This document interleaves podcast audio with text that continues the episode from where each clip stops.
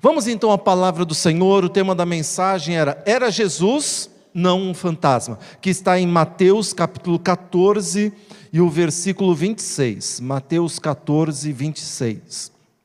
Aliás, não sei se vocês perceberam, o tema deste culto hoje está sendo sobre isto, sobre esse Deus, esse Jesus que aparece no meio da tempestade. Mateus 14, 26. Achou aí na tua, na tua casa? Amém? Vamos ler só um versículo. Os discípulos, vendo-o caminhar por sobre o mar, assustaram-se, dizendo: É um fantasma, e gritaram de medo. Amém? Curve sua cabeça, onde você estiver, feche seus olhos, vamos falar com Deus agora.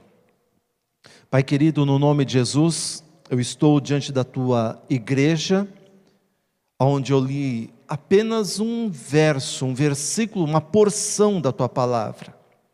Que, Senhor, essas letras, essas palavras que foram ditas agora, possam ter o poder sobrenatural que a tua palavra tem, penetre em nossos corações em nossas vidas e nos dê a certeza de que o Senhor está conosco em toda e qualquer situação. Meu Pai, essa palavra tem o poder de nos curar, de transformar o nosso dia a dia. Então eu te peço, meu Deus, se conosco nesta noite. No nome de Jesus eu te peço de todo o meu coração, crendo, não duvidando. Amém. Queridos, esses dias atrás, eu pedi para que uma irmã da igreja, que ela trabalha numa clínica de oftalmologista, eu pedi para ela marcar é, uma consulta para mim. Eu tinha que passar no oftalmologista, porque para longe eu preciso do óculos. Eu enxergo tudo aqui perfeitamente. Se eu tirar o óculos, é, eu consigo enxergar perto, mas de longe eu sei que tem gente, mas não consigo ver se as pessoas estão sorrindo. Por exemplo, o pessoal da multimídia, eu não sei se eles estão sorrindo ou não, né? Porque eles estão todos mascarados ali, né? Óbvio. Mas chega a uma certa distância a gente não enxerga. Mas o meu problema não é com longe. Longe o óculos está perfeito. Ele me satisfaz, ele me traz o conforto necessário. Mas o meu problema é para perto. Por exemplo, se eu for ler aqui a Bíblia, eu preciso calcular certinho, né? Dependendo da distância, né? A gente tem que fazer isso daqui. Então eu precisava é, passar numa clínica e o médico falou: olha, vai chegando, né? Até perguntaram: você não vai usar o multifocal? Aí o médico me explicou: como eu estou na transição, né? Do longe para o perto, porque vai chegando uma certa idade que vai invertendo. O para longe diminui e o perto aumenta. Então ele está fazendo isso daqui, até que equilibra. Por exemplo, um dos meus olhos, o olho direito, não precisa de grau nenhum para o perto, porque é menos um e meio nenhum para longe, e ele deu um e meio para perto, então ele balanceia zero. Aí o outro lado precisa de um grau. Então, é, mas sem o óculos, se eu tirar o, o óculos para olhar para longe, eu não vou ter uma percepção clara das coisas, vai ficar meio que embaçado, eu não vou conseguir enxergar. Por exemplo, eu sei que minha esposa está ali sentada, né? Mas eu não estou enxergando ela direito. Se ela está olhando mal para mim, mandando, está mandando beijo, está mexendo assim, está mandando um beijo para mim, né? Então o que acontece? Mas se eu tiro o óculos, eu não tenho essa percepção clara, fica aqui meio obscuro, embaçado. E era exatamente isto que estava acontecendo com os discípulos de Jesus. Eles não tiveram uma percepção clara quando Jesus apareceu. Eles estavam afligidos pela forte tempestade, só que estando naquela tempestade forte, eles não foram consolados de imediato, porque eles não conseguiam enxergar quem estava vindo. Se eles tivessem uma visão boa, com os olhos bons naquele momento, eles iam ver que era Jesus e, lógico, vamos acalmar que Jesus chegou. Ao invés de terem consolo, a escuridão que estava naquele momento transformou aquele consolo em medo transformou o melhor amigo que era Jesus num arqui-inimigo, num inimigo terrível, até mesmo que eles se espantaram, começaram a gritar de medo. Cristo andando sobre as ondas deveria ter acabado com todo o medo que eles tinham. Imagina você naquela tempestade, o vento forte, a água subindo, e você não sabe mais o que fazer, já era a quarta vigília da noite, e o que acontece? Você vê Jesus caminhando sobre as águas, ou você poderia pensar: pronto, acabou a preocupação, acabou todo o medo, porque Jesus está vindo. Mas não, eles confundiram Jesus com um fantasma, porque a visão dele estava obscurecida, não estava boa. Era para ser um momento de celebração, vamos cantar, Jesus chegou, a vitória é nossa agora, pelo nome de Jesus. Não, não aconteceu isso. Eles estavam cheios de medo e não viram Jesus na tempestade. Era para ser um momento de celebração, mas eles estavam tão cheios de medo que eles não viram Jesus na tempestade. Uma das coisas interessantes, interessantes, queridos, é que um fantasma não perdoa pecados. Muitas pessoas aceitam que Jesus é o seu Salvador, mas para elas isso é apenas uma ilusão, é algo que elas começam a pensar, mas não entra no coração. Nós somos pecadores. E nossas ofensas diante de Deus, contra Deus, não são imaginárias, elas acontecem, elas são reais, e Deus está zangado conosco por todos, todas as ofensas que nós fazemos contra Ele todos os dias. Nós provocamos a Deus todo santo dia, provocamos a ira de Deus, e esse provocar a ira de Deus, quando nós erramos, a Bíblia chama isso de pecado. Pecando, nós transgredimos contra Deus, e Deus quer então nos fulminar, acabar conosco. Mas ao invés de nos purificarmos no sangue de Jesus, o que, que nós fazemos? Nós nos afundamos mais e mais em nossos erros e pecados por que, que nós fazemos isto? Porque nós não conseguimos enxergar quem é o nosso Deus. Quantos estão cegos quanto aos pecados que cometem?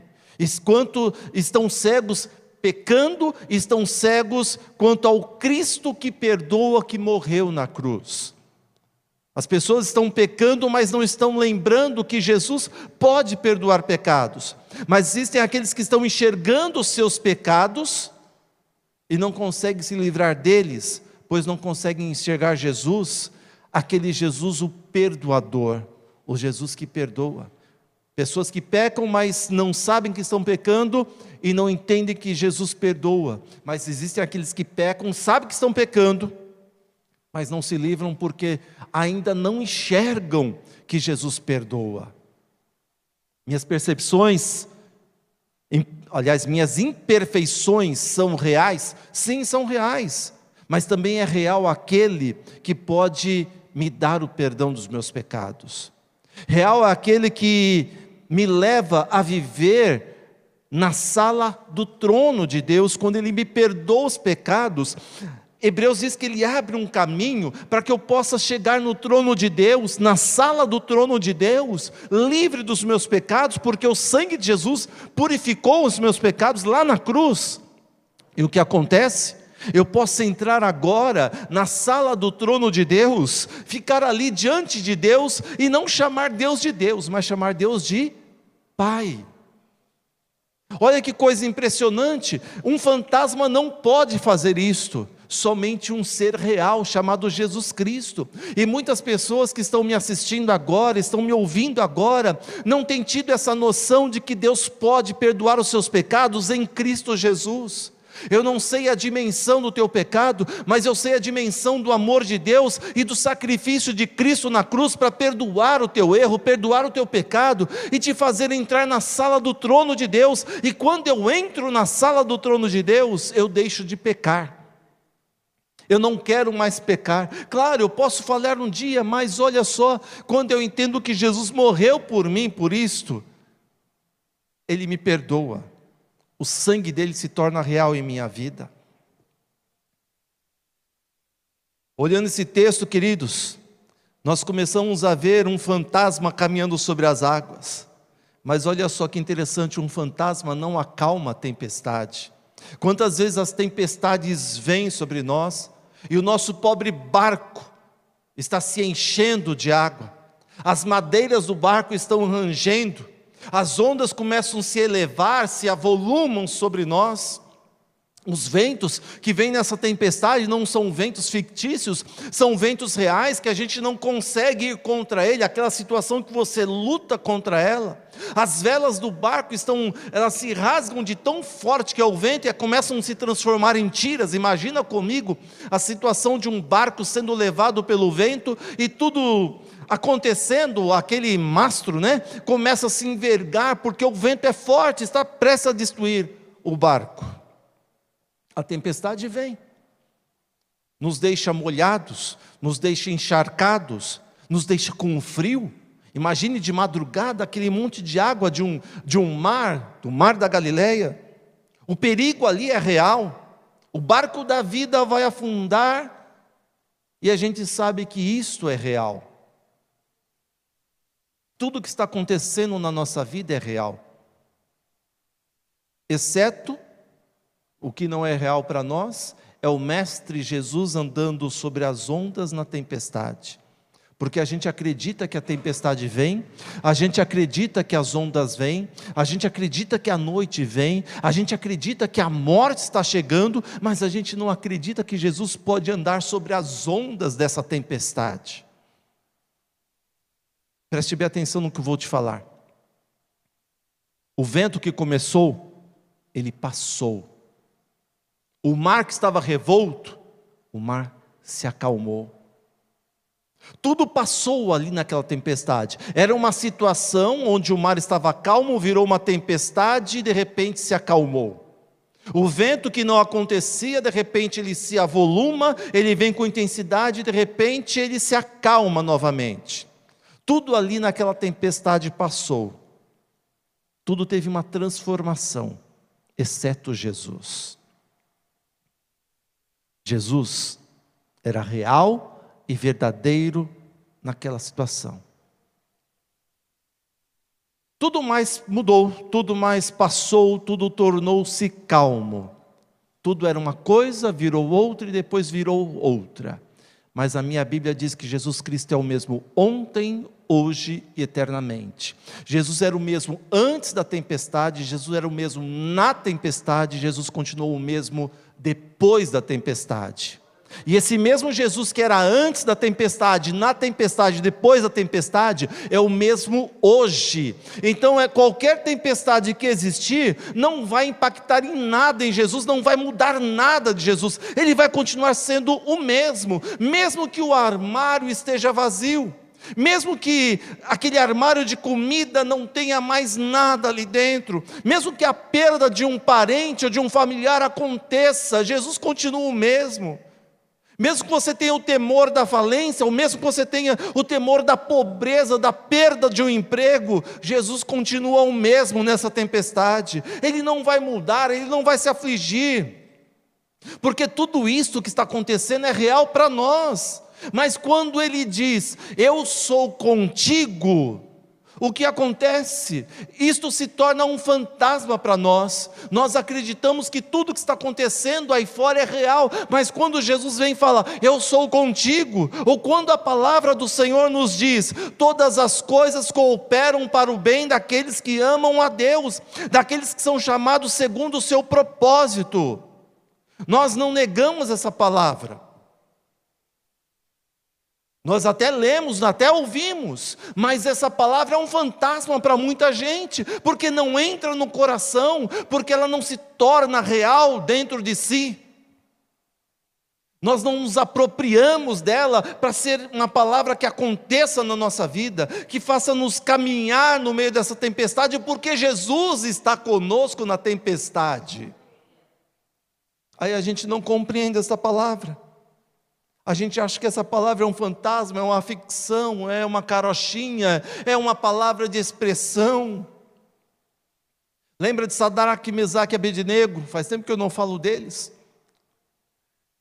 O rei Nabucodonosor falou assim: Olha, se vocês não adorarem a estátua, vocês vão ser lançados na fornalha de fogo ardente.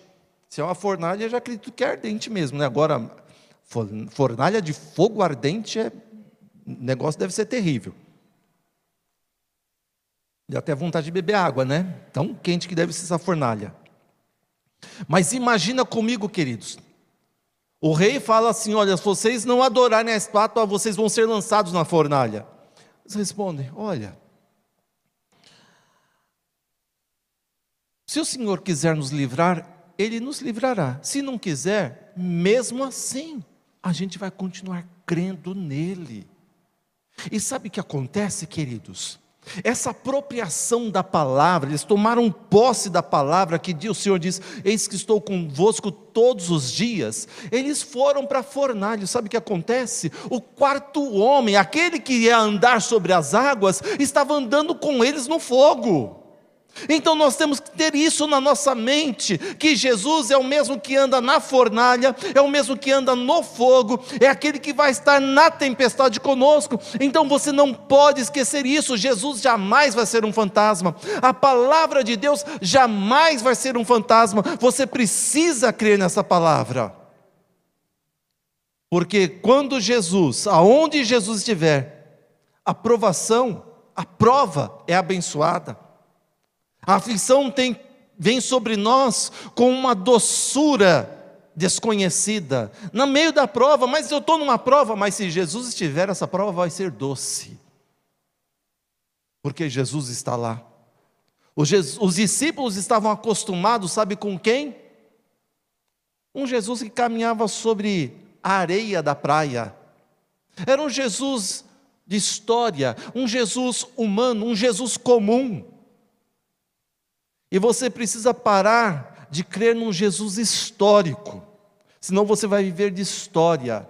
Porque quando Jesus deixou de caminhar sobre a areia da praia e começou a caminhar sobre as ondas da tempestade, do mar, eles não acreditaram, porque era demais para eles. E nós, como igreja do Senhor, precisamos deixar de acreditar naquele Jesus de terra firme. Nós precisamos começar a acreditar num Jesus que, no meio dessa tempestade, ele anda sobre as águas e faz o sobrenatural.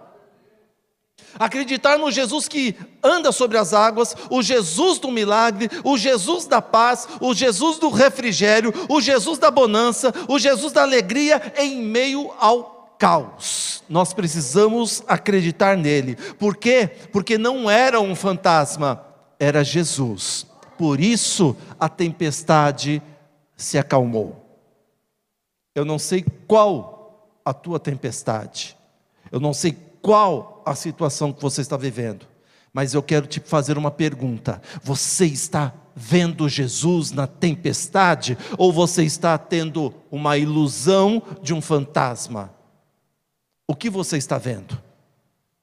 Eu quero orar por você para que você veja Jesus nessa tempestade. Vamos falar com o Senhor. Meu Pai Santo, no nome de Jesus, nós estamos na tua presença agora no nome desse Jesus, que o Senhor enviou para andar na tempestade ao nosso favor, para vir ao nosso encontro nesses momentos difíceis, nesses momentos terríveis, nesses momentos de medo, de pânico, de terror a Deus. Senhor, nós precisamos olhar para o Senhor, nós precisamos agora olhar com fé, com esperança, com uma confiança que vai além do natural e chega no sobrenatural. É isso que eu te peço, meu Deus, venha mudar a história da nossa vida, nossa vida de crença, não no Jesus que ouvimos falar, mas no Jesus que nós cremos que está ao, está ao nosso lado todos os dias da nossa vida, e Ele diz que vai nos consolar, nos abençoar no meio da tempestade tempestade. É isso que eu te peço, Senhor. Toma as nossas vidas e, como os discípulos falaram, aumenta a nossa fé. É isso que eu te peço, é isso que eu te agradeço, no nome do Senhor Jesus Cristo.